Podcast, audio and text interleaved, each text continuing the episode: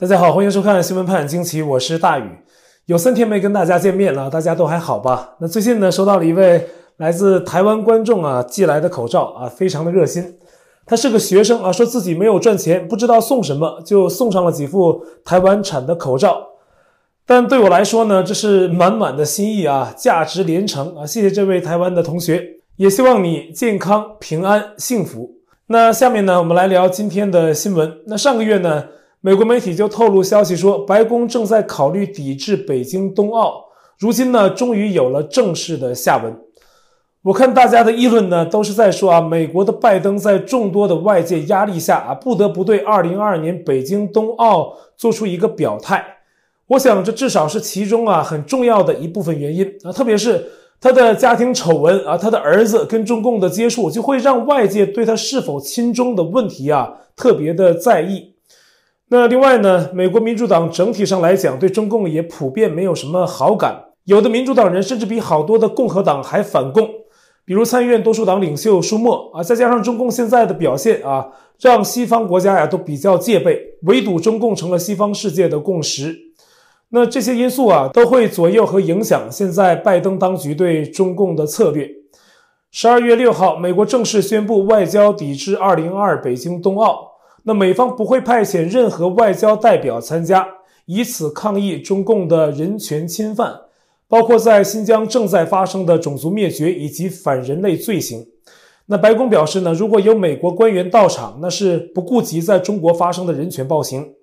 根据美国媒体的报道啊，多名民主党资深的议员向拜登施加压力，最终促成了这一决议。那不过呢，正如我们之前所说啊，美国是讲究人权的国家啊，这只代表政府本身的决定。美国的运动员们是否要参加，那是他们自己的事儿。中共外交部的发言人赵立坚宣称啊，要对美国坚决反制，宣称啊，这是美国政客没有收到邀请，说抵制是自作多情和哗众取宠。是对中国十四亿人民的严重冒犯啊！这都是中共外交部的惯用话术，尤其是说美国没有受到邀请，显然是自己找台阶下的又一个精神胜利法。而且中共总是自称代表十四亿人民，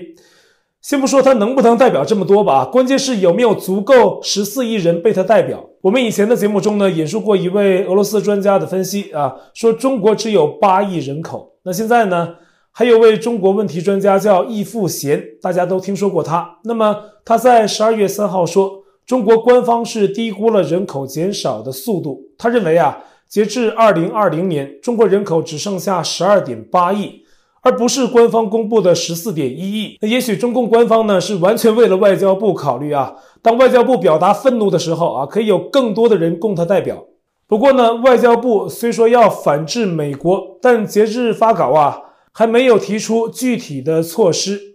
而这次美国抵制北京冬奥，除了有关中共的人权犯罪，也有美国媒体，比如 Axios 就分析说，中共对台湾的战争威胁，乃至美中双边的经济紧张，也是导致这次抵制的重要原因。但是我们可能还不能忽略另一个触发性的事件，就是彭帅。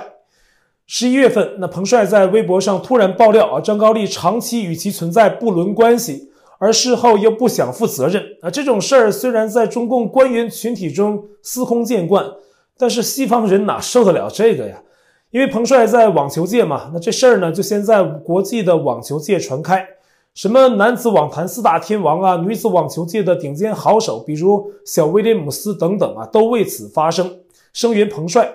认为这是中共高官的性侵行为，是 Me Too 运动的延伸。那么随后啊，事件逐渐扩展到了更多的领域，特别是因为彭帅本人也失联了，中共官方发布了一些并不可信的彭帅露脸的录像，这激怒了更多人。世界女子职业网球协会 WTA 啊，在上周直接宣布停办在中国的所有赛事，而白宫啊、法国政府、澳大利亚当局等等啊，都先后过问彭帅这件事。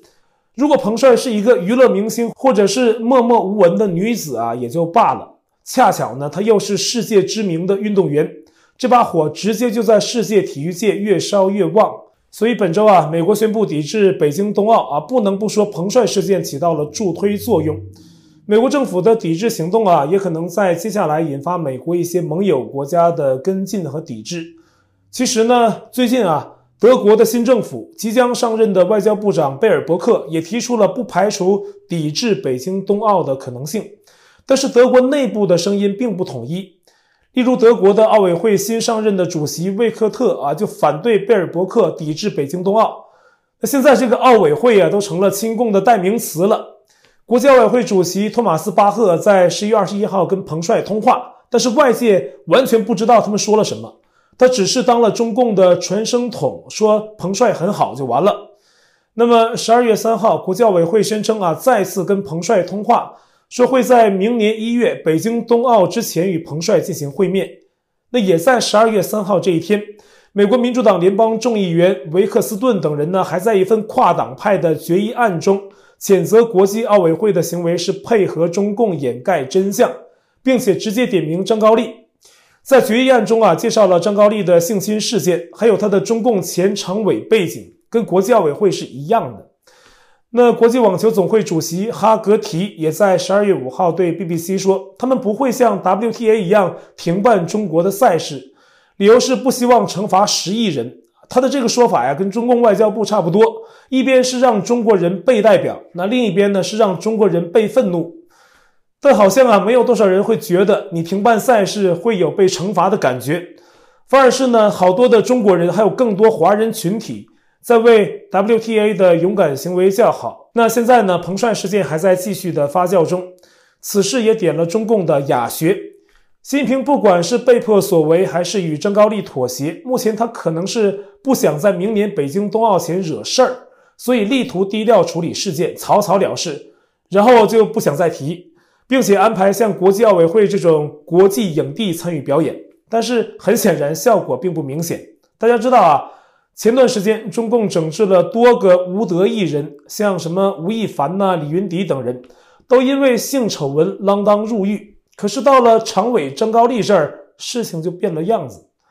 大众的评论呢，没有叹息吴亦凡和李云迪投错胎啊，没遇到好爹。或者是呢，他们自己命运不济，而是纷纷赞叹中共一国两制的优越性啊！明星嫖娼就踩死，常委性侵就没事儿，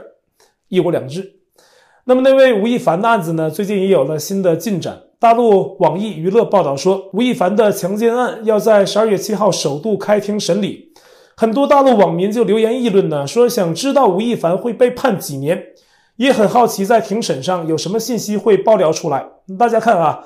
张高丽的事儿，彭帅在微博上写的已经是相当详细，但张高丽现在连一点动静都没有了，而吴亦凡呢，事情还在半遮半掩之中，但是呢，已经被关了好几个月，马上都要开庭了。但在中共体制内呀，不是你非要贵为常委才能免责，各阶层的党官呢，能够在犯罪中得到特殊待遇的例子是比比皆是。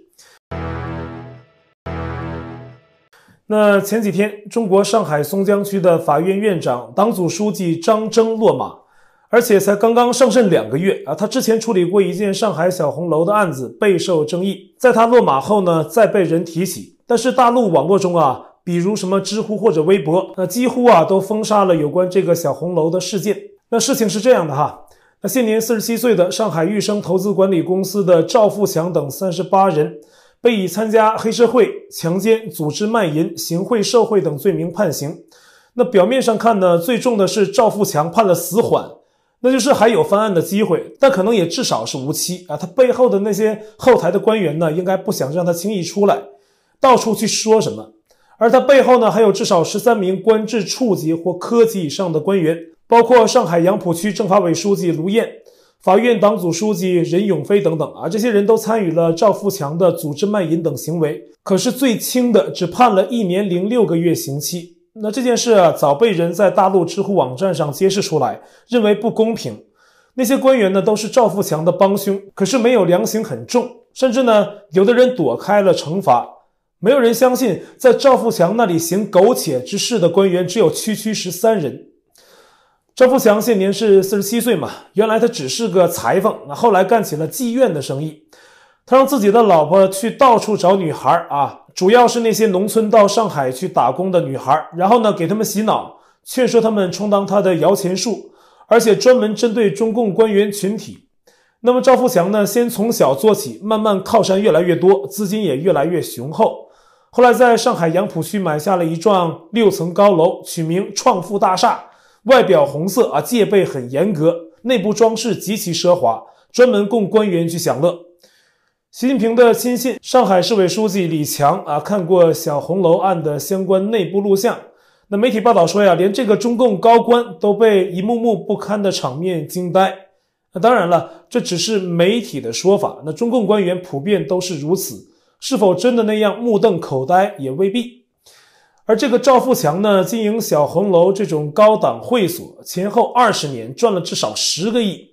说只有十三个官员参与其中啊，告诉您，您能信吗？那更高的官员呢，应该是已经被保护起来。而官员们普遍没得到重判，可是呢，有被迫在小红楼里供官员享乐的女子，甚至被残害到了剪掉了输卵管不能怀孕，就这样的，有的还被判了超过十四年刑期，远超那些中共官员。我想这才是让人觉得目瞪口呆的地方。像我刚才说的，这种事在中共官员中是比比皆是，历年积攒下来的特别多，只是没有人去总结梳理和曝光。性丑闻一定是中共在人权暴行之外的又一条其体制内的臭水沟。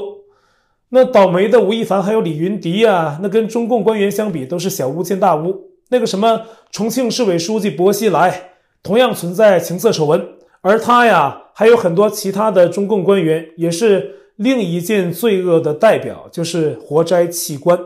甚至外界质疑啊。薄熙来曾主政的大连有过一家尸体塑化工厂，薄熙来也被认为呢跟这家工厂脱离不开干系。习近平想维护中共体制，薄熙来被抓之后呢，这些事儿他一直没有对外公布，而这些才是更加罪大恶极的，并非体制内的争权夺势、人权暴行啊、普遍的性丑闻呐、活摘器官，这么多年在中国大陆都没停过。十一月二十三号，那么薄熙来的岳母范成秀在北京死去了。那终年呢是九十九岁，原来是中共八路军的一个女兵。十二月二号啊，知名独立记者高瑜在自己的推特上展示了范成秀的灵堂照片。那当中可以看到啊，薄熙来还有他的妻子谷开来、儿子薄瓜瓜都送上了花圈，名字在花圈上的挽联里写的是清清楚楚。那个丽儿啊，就是古开来的别名。他跟薄熙来一样啊，都是心狠手辣，目前呢都在被关押之中。古希来是灭口了一名掌握国家重要机密的英国商人海伍德，曾被当局判了死缓，后来呢改成了无期。党媒多维网报道了范成秀的事情啊，并且提到说，十二月八号呢要在三零幺医院举行范成秀的遗体告别仪式。那外界关注薄熙来是否会出席。香港明报报道说，薄熙来曾给他的二姐薄洁莹送过花篮，那当时呢也仅止于此。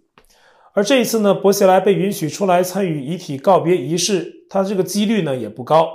就连谷开来呢也不一定被允许。但是呢，一旦他们被允许前往参与，那同样可以看出啊，中共高层的政治形势，因为薄熙来实际上属于是谋反呐，啊，一般的服刑人员都很难以相关理由出来。其实呢，本来这不应该是什么受到关注的事情，因为悬念也不大，他很难出来。那么多维网特意提起就很奇怪，如果薄熙来能出来参与奔丧，那对习近平来说呢，那不是什么好事儿。那现在，习近平正处于北京冬奥前的紧张时刻，同时进行的还有二十大前的布局。他力图避免任何风吹草动，这既可能是政敌们借机讨价还价的机会，也可能会让习近平在管制力度上收紧。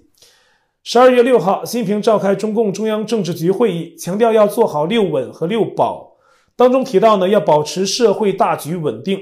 目的是迎接中共的二十大。并且宣称啊，要继续所谓的反腐，宣称要进行到底，说勇于自我革命啊，是中共魔鬼政党的最显著标志。而他的这个什么自我革命呢，实际上啊，就是内斗啊，不断在党内进行清洗。所以啊，习近平所提到的这些内容，也意味着在二十大前，当局要在社会和党内两个领域同时收紧管制。被称为习近平国师之一的中共御用学者李稻葵最近说，中国的经济要警惕债务、产业链转移和碳衰退这三个重大威胁。提到说，未来几年的经济呢，都将是中共所谓改革开放以后的一个最艰困的时期。按照台湾经济学者谢金河的话说呢，李稻葵这是提醒中国人啊，准备好过苦日子。他说呢，中共的御用学者亲口说中国经济很不好是很罕见的，认为这是当局借用御用专家之口讲话啊，给中国人打预防针。其实呢，李克强最近就说过，中国经济到二零二二年仍将处于下行。最近啊，恒大集团在十二月三号突然公布，说自己无法兑现一笔两点六亿美元的债务，而正式宣布违约。恒大总部所在的广东省政府进驻公司摸底，约谈了许家印。然后呢，什么银保监会啊、证监会啊，还有中共央行啊，都纷纷针对恒大问题讲话，给外界压惊啊，说这只是个案，但是呢，这个个案的负债啊，就已经是巨无霸型的了。目前已知的是呢，恒大的债务已经达到了大约两兆人民币，但大陆媒体报道啊，这可能还不是负债的全部，还存在房企普遍有的表外负债啊，这个是没法掌握具体数目。而恒大本身的净资产目前只有三千多亿元人民币。此外呢，中国还有什么融创啊、富力啊、阳光城、上海绿地、宝能、曾庆红侄女的花样年等等房企，也都在暴雷的房企黑名单之中。中国面临的债务危机清晰可触啊，这还没有说李稻葵所提的产业链转移和碳衰退等威胁。中国电商阿里巴巴近日呢也传出了领导层的变化，其 CEO 张勇在十二月六号表示啊，公司要采取多元化治理，一个叫戴珊的高管会代表阿里巴巴管理淘宝、天猫等数字商务平台，还有一位蒋凡啊会分管阿里巴巴的海外业务、国际贸易。那阿里巴巴的首席财务官呢，也将从明年四月一号开始，由徐宏接替目前的五位。那这些人事调整，也意味着这家中国大企业还在经历其创办人马云被整肃之后的阵痛。而马云在今年十月底从香港出境到西班牙啊，在那以后啊，再也没有任何他的具体消息传出。这个从去年十月以后就被中共关小黑屋里教育的曾经的中国首富。目前又再次处于跟外界失联的状态，下落不明。好，我在 Telegram 上面的官方公告群是 t.me 斜线大于 news，观众讨论群是 t.me 斜线 xwpajq 下划线 us，节目信箱是 xwpajq at gmail.com，还有我的会员网站网址是大于 us.com，也欢迎您订阅本频道并点击小铃铛获得节目发布通知。那感谢您的收看，我们下期再会。